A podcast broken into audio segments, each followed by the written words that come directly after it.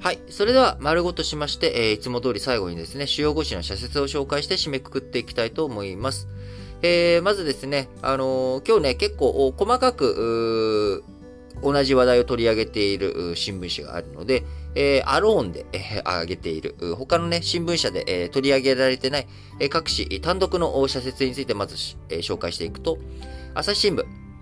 予備費の乱用、立法府の自己否定だということで、えー今ですね、あのー経済対策、いろんなものをまとめていこうというふうに、岸田政権やって、えーおりますけれども、予備費使っているんですよね。で、この予備費の乱用しちゃうと、まあ、白紙委任というかですね、えせっかく今、国会が開かれているのに、その国会を通さずに、えー何でも決めれるじゃないかと。これじゃ財政規律、ぐちゃぐちゃになっちゃうし、立法府、えー議会というものはですね、え予算とかのチェック機能、これを持っているはずなのに、えこれを否定することにつながりかねない。与野党がね、吟味をする場であるはずなのに、え与党が政権のために、自分たちで、えこれをね、やっていいっていうことをやっていくのは、あ予備費の乱用、立法府の自己否定だと、朝日新聞ですが、エネルギーや食料品が急に値上がりする中で、困窮する家庭や事業者への支援は必要だ。だが、それをどういう手段や規模で実行するかについては、財政資金を使う以上、使途と額を国会で議論するのが当然だということで、えー僕はね、えーそうだと思いますね、これは。あの、朝日新聞の論調ね、別に決して僕それに、おんぶに抱っこに賛成だっていう人間ではないですけれども、えーこれについてはやっぱり、えー立法府、あるべき姿あ、きっちり議論をすると。で、えーやっていくっていうのがね、僕は大切だと思います。あのー何でもかんでもね、賛成すればいいっていう話じゃなくて、ちゃんと議論するっていうのはね、大切なことですよね。えー毎日新聞、京都大学保管の琉球遺骨、返還への道筋探るべきだ。20世紀半ばまで世界各地にある先住民族の遺骨や埋葬品が科学の発展のためという名目で集められた。洞窟まがいのケースもあったというということでね、えー本当にね、解決に向けて、えー進んでいってほしいなと思います。えー日銀、えー次産経新聞ですね。円安の加速、政府日銀の責任は重い。円安が加速したのは、欧米と日本の金融政策の違いに起因する。景気回復が遅れた日本は、大規模緩和を続けざるを得ない。そこで生じた日米間の金利差拡大を意識して円は売られやすくなったということでね、もう最近ずっと話してる話ですね。えー、これでね、えー、1本ずつっていうのは終わりまして、次、えー、2本、えー、まとめて、えー、ですけれども、読売新聞と日経新聞が、えー、のところですけれども、えー、まず、コロナワクチン、若者の3回目接種が課題だ、読売新聞。えー、日経新聞、4回目接種は効果を吟味せよということで、えー、コロナワクチンのね、話になっておりますけれども、えー、読売新聞、感染症を制御するには治療薬も欠かせない存在だ。国内では塩野義製薬が2月、国産の経口薬の承認申請をしたが、まだ結論が出ていない。誰もが安全に飲める治療薬の実用化を急いでほしい。えー日経新聞、4回目接種は効果を吟味せよ。数ヶ月の間隔で繰り返し打ち続けることに免疫学の専門家から慎重な意見もある。海外の先行例からオミクロン型には感染予防効果に限界があることも判明した。4回目の有効性を判断するデータも十分とは言えないということでね、やっぱりいろいろと見ていかなきゃいけないよねっていう話です。えーそして、えーまたね、読売新聞と日経新聞のペアですけれども、プーチン発言、作戦中止なら救出へ道を開け。1ヶ月以上、あ、マリウポリの話ですね。1ヶ月以上包囲される中、貯蔵していた食料や飲料水は枯渇し、外部からの支援も届いていないと言われる。このままでは大量の餓死者が出るのは確実だ。えー日経新聞。マリウポリ解放を主張するなら撤兵を。ロシア軍は街を完全に破壊した。2万人以上の民間人が死亡し、中には拷問を受けた形跡もある。市内では10万人以上が水道も電気もない生活を強いられているということで、えー、マリウポリの話ですけれども、これね、やっぱり、まあ、解放しろというのはそうなんだけれども、でも、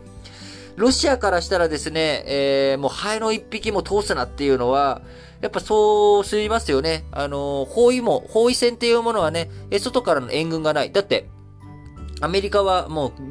軍隊を出さない。NATO は軍を出さないということは決めてしまっているので、援軍が来る見込みがないんですよね、ウクライナ。マリウポリ。えー、そうなってくると、ただ包囲しとけばいいっていうだけになりますので、えー、ロシア、このまんまね、あの、包囲してっていうことになるじゃあ降伏したらいいのかっていうと、降伏するとですね、またこれがどうなるのかっていうのがわかんないんですよね。だからこれを救出するためにはどうしたらいいのかっていうのが僕は全く手立てが見つかりません。えー、どうしたらいいのか。国際社会どういう風な声を上げたら届、まあ、届きもしないんだよな。プーチンに。一体ね、何、どうしたら解決するのか、方策全く、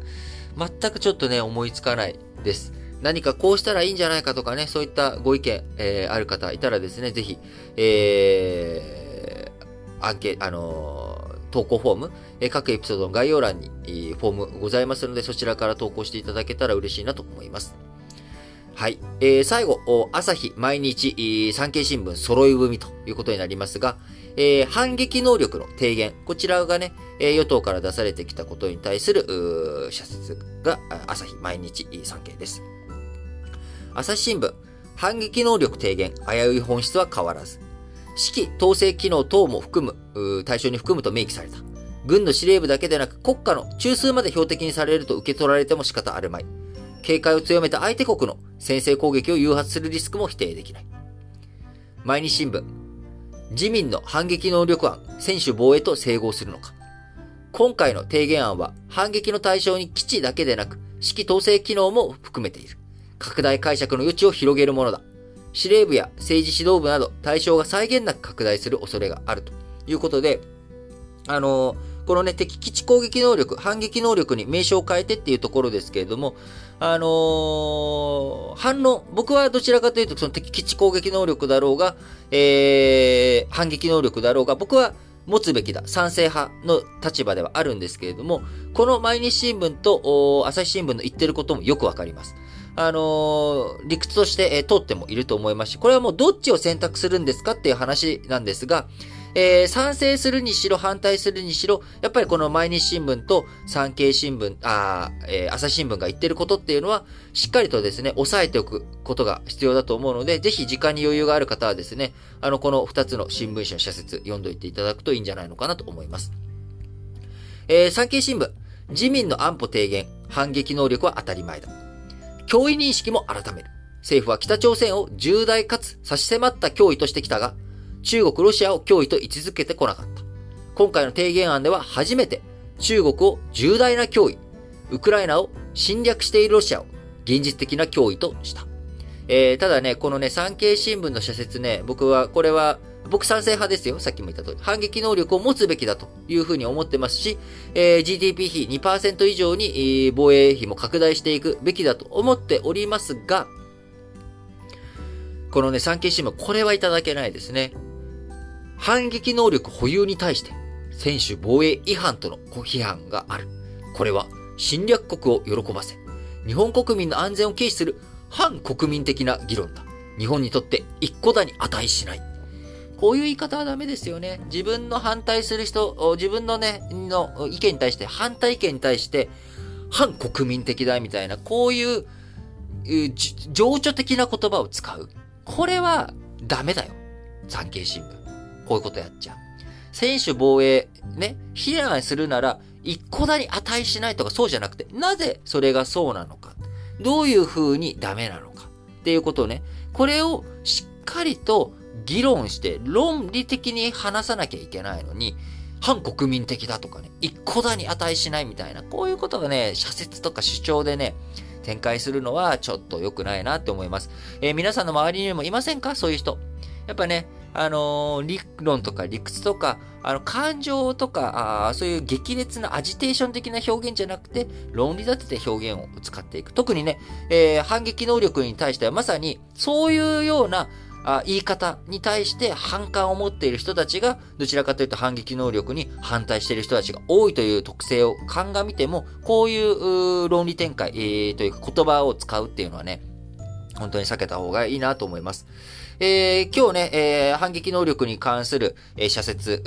読売新聞とか、あ、日経新聞は採用していませんでしたけれども、明日あたり日経新聞とかね、読売新聞も出てくると思うので、えー、読売とか日経はね、反撃能力賛成派の方なので、えー、そちらではどういうふうな論理展開しているのかということをね、えー、ちょっと待ってね、えー、そちらの方も紹介していきたいと思います。はい。ということで、皆さん本日も新聞解説ながら聞きをお聞きいただきありがとうございます。えー、長かった。平日5日間というもの、5日連続平日というものでもですね、いよいよ昨日で終わりまして、えー、この土日が終わって、えー、また月曜日が始まりますけれども、月火水木4日間が終われば、えー、4月29日、えー、祝日ということでね、ゴールデンウィークが始まるということにもなります。えー、なのでね、しっかりと土日休みの方は影響休なっていただいて、えー、土日仕事だという方はですね、えー、仕事頑張っていただいて、えー、皆さん、あ毎日毎日ね、楽しい素敵な日々を過ごしていただければと思います。はい。それでは、皆さん、今日も元気にいってらっしゃい。